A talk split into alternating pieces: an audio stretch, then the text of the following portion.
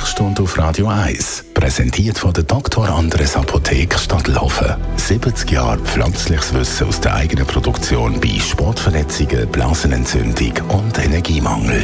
Ich habe das Gefühl, auf immer mehr Produkte, die man so einkauft, im Grossverteiler steht nochmal explizit drauf, wie viel Protein in diesem Produkt drin ist.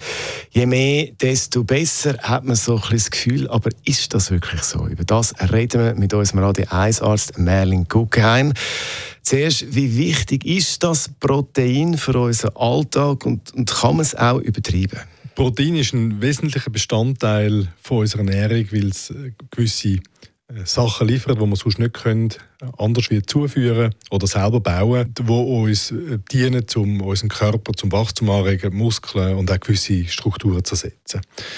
Es ist aber auch so, dass es äh, gewisse Minimal- und Mindestanforderungen gibt in Bezug auf den Proteinkonsum und der sollte eigentlich, da sind sich fast alle einig, so 0,8 bis 2 Gramm pro Kilogramm Körpergewicht nicht übersteigen. Darum, wenn man 80 Kilo schwer ist, kann man einfach rechnen, sind das zwischen 64 und ähm, 160 Gramm Protein am Tag.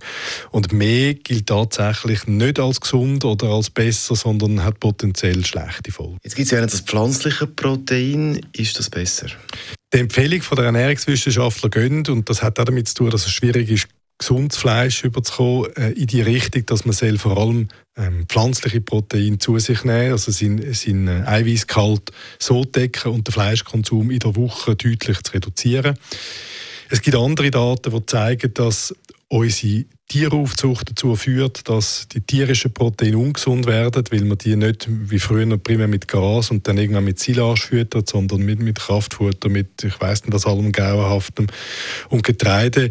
Und dass dann so ins Fleisch ähm, Strukturen kommen, die unsere Lebenserwartung verkürzen. Und darum im Zweifelsfall entweder teures, grasgefüttertes Fleisch kaufen, das ist im Grundsatz sinnvoll, genauso wie der leicht reduzierte Fleischkonsum. Und wenn man das nicht kann, dann eher äh, seinen Proteinbedarf über pflanzliche Nahrungsmittel decken, Vollkorn, Hülsenfrüchte, Nüsse, das sind so Klassiker. Also, aber wenn man vor allem das pflanzenbasierte Proteinpulver zum Beispiel nimmt, dann ist das nicht problematisch. Nein, wenn man, auch da gilt, äh, die Obergrenze beachtet. Also eben, wenn man 80 Kilo schwer ist, gibt es keinen Grund, um mehr als 160 Gramm Protein zu sich zu nehmen.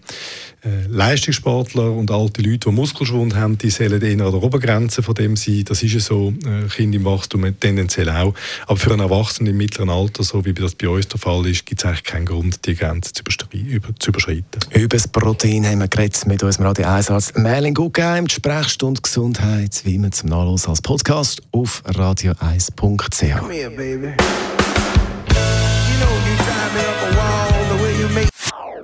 Das ist ein Radio 1 Podcast. Mehr Informationen auf radio1.ch.